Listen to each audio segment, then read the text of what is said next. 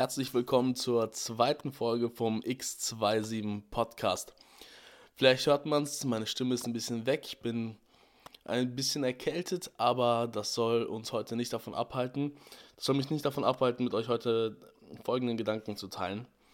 Und zwar, wenn du äh, die letzte Folge gehört hast, die erste Folge, äh, wenn du die bis zum Schluss durchgehört hast, dann wirst du mitbekommen haben, warum dieser Podcast der X27 Podcast heißt.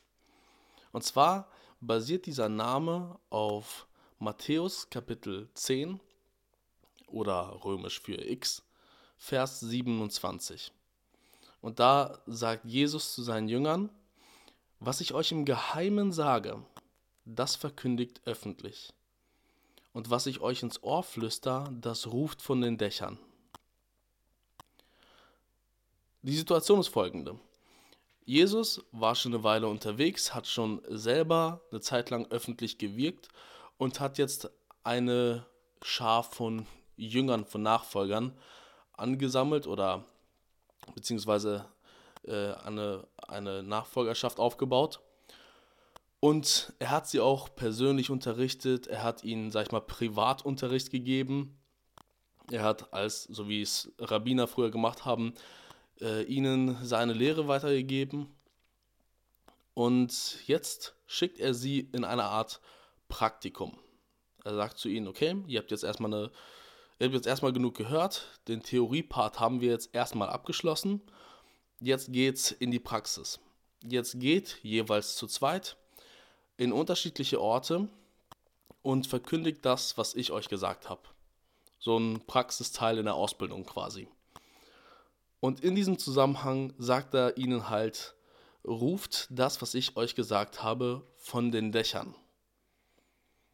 Okay, wenn man das so liest, als heutiger Mensch im Jahr 2018, äh, selbst als Christ wirkt das ein bisschen merkwürdig. Und man könnte meinen, dass das irgendwie metaphorisch gemeint ist. Aber nein, Jesus hat das tatsächlich so gemeint. Die sollten sich auf Dächer stellen und rufen. Und das klingt so ein bisschen merkwürdig, so ein bisschen bizarr, aber war gar nicht mal so unüblich für die Zeit. Wenn man, wenn man in der Antike irgendwelche Neuigkeiten verbreiten wollte, dann hat man sich in der Regel dorthin begeben, wo die meisten Menschen sind. Und die meisten Menschen waren nun mal auf Marktplätzen in der Stadt. Und wenn man dort irgendetwas verkündigen wollte, eine Neuigkeit verbreiten wollte, dann musste man lauter sein als alle Händler, die da schreien, als alle Kunden, die da rufen, als alle Tiere, die da sind. Man musste den ganzen Lärmpegel irgendwie, man musste sich von dem abheben. Also hat man, oder zumindest zu der Zeit war das noch möglich, wegen den ganzen Flachdächern, die um den Marktplatz herum war, hat man sich auf eine Anhöhe gestellt, am besten auf die Flachdächer um den Marktplatz und hat von da oben das gesagt, was man sagen wollte. Das hatte zwei Vorteile. Zum einen hat das Aufsehen erregt, es hat, äh, man hat Aufmerksamkeit gehabt, man wurde gesehen und vor allem wurde man gehört. Von da oben konnte man wunderbar ähm, die ganze, den ganzen Lärmpegel, äh, ja, sich von dem Lärmpegel abheben, sodass man gehört worden ist mit dem, was man sagen wollte. Und diese Methode, sage ich mal, ist an sich jetzt keine große Wissenschaft oder so. Das wurde über die Jahrhunderte immer wieder so gemacht. Also von, von der Zeit des Mittelalters im Wilden Westen bis hin zur Industrialisierung. Sogar heute machen wir das zum Teil noch. Also man hat Kisten aufgestellt, äh, man hat sich auf Fässer gestellt, man hat von einer Kutsche oder von professionellen Bühnen aus irgendetwas verkündigt so wie wir das heute zum Teil auch bei politischen Kundgebungen in der Stadt oder so kennen. Also manches davon haben wir nach wie vor so übernommen. Wir stellen uns jetzt nicht auf Flachdächer, vor allem weil wir um den Marktplatz in Fußgängerzonen meistens nicht so viele Flachdächer haben. Aber wir heben uns etwas ab, wir stellen uns auf eine Anhöhe und versuchen dadurch Aufmerksamkeit zu gewinnen und das, was wir sagen wollen, so zu verbreiten, dass es wirklich gehört wird. Früher war das auch noch so, dass sich zum Teil Prediger mit einer Kiste in die Innenstadt gestellt haben. Und ähm, die hatten immer ihre eigene große Kiste dabei, die sie mitgeschleppt haben, sich dann da draufgestellt haben und dann wirklich so auch das Evangelium verkündigt haben.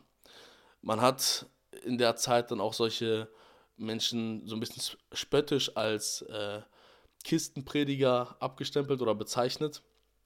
Und manche Christen halten diese Art von Evangelisation immer noch für zeitgemäß, beziehungsweise greifen darauf zurück, dass sie sich mit vielleicht nicht unbedingt auf eine Kiste stellen, aber vielleicht in eine Innenstadt stellen mit irgendwelchen Plakaten oder so. Und das kann durchaus mal seine Berechtigung haben. Also ich würde das jetzt nicht komplett verurteilen, aber ich denke, man kann mehr bewirken, wenn man sich Folgendes durch den, durch den Kopf gehen lässt.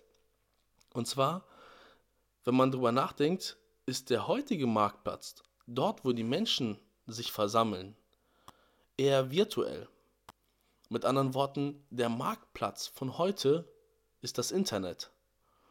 Und die Dächer oder die Anhörungen, von denen wir rufen und etwas verkündigen, sind soziale Medien. Jeder kann theoretisch sich auf dieses Dach stellen, Facebook, Instagram, YouTube, was auch immer, und etwas in den Marktplatz hineinrufen, was jeder mitbekommen kann.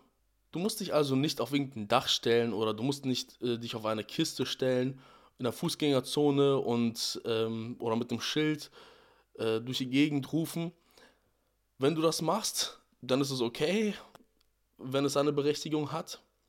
Aber wenn das für dich eine große Hemmschwelle ist, dann ist es vollkommen in Ordnung. Es, es, du erreichst viel mehr, wenn du die Dächer der heutigen Zeit nutzt. Und die Dächer der heutigen Zeit sind Facebook, Instagram, YouTube, Twitter. Übrigens, der Präsident der Vereinigten Staaten, USA, Donald Trump, sagt selber, dass er ohne Twitter, ohne das, was er von Twitter immer wieder gerufen hat, nicht Präsident geworden wäre. Und es gibt einen guten Grund dafür, warum Facebook jetzt so, sag ich mal, äh, schlecht dasteht, äh, dass Facebook da wohl manipuliert hat oder Manipulation zugelassen hat, dass, äh, oder ja, welches ihm zum Wahlkampf oder zum, zum Wahlsieg verholfen hat. So merkwürdig das also klingt, sich auf ein Dach zu stellen und zu rufen, wenn man sich bewusst macht, was die heutigen Dächer sind, so merkwürdig ist das gar nicht. Die Anweisung ist also vollkommen legitim und wenn man bedenkt, eigentlich gar nicht so kompliziert. Die Frage ist also, befolgst du heute diese Anweisung, die Jesus seinen Jüngern gibt? Wenn du ein Jünger Jesu bist, befolgst du diese Anweisung? Und nein, ich will jetzt nicht, dass du in die Fußgängerzone läufst, ein Schild hochhältst und dich auf eine Kiste stellst oder so. Musst du nicht machen. Aber du hast doch ein Handy in der Hand. Nutz doch einfach die Dächer der heutigen Zeit und verkündige das Evangelium von den sozialen Medien aus. Ist oft gar nicht so schwer. Kostet ein bisschen Überwindung, aber ist nicht sonderlich kompliziert. Dazu möchte ich dich ermutigen, und ich möchte dich ermutigen, wenn du dich mehr für dieses Thema interessierst, dann abonniere meine Instagram, Facebook oder YouTube-Plattform. Schau regelmäßig hier bei diesem Podcast vorbei, da werde ich dir hilfreiche Tipps geben, wie du das praktisch umsetzen kannst. Vor allem aber teil diesen Podcast mit Menschen, die Jesus nachfolgen und von denen du denkst, die sollten das auch hören, denen könnte das auch weiterhelfen. In diesem Sinne wünsche ich euch eine schöne Zeit. Genießt noch die Weihnachtszeit. Alles Gute, euer Thomas, aka Döm. Wie soll ich mich aufs Dach stellen und rufen? Es gibt da dieses Ding, nennt sich Internet, weißt du? Damit erreichst du viele, viele Leute.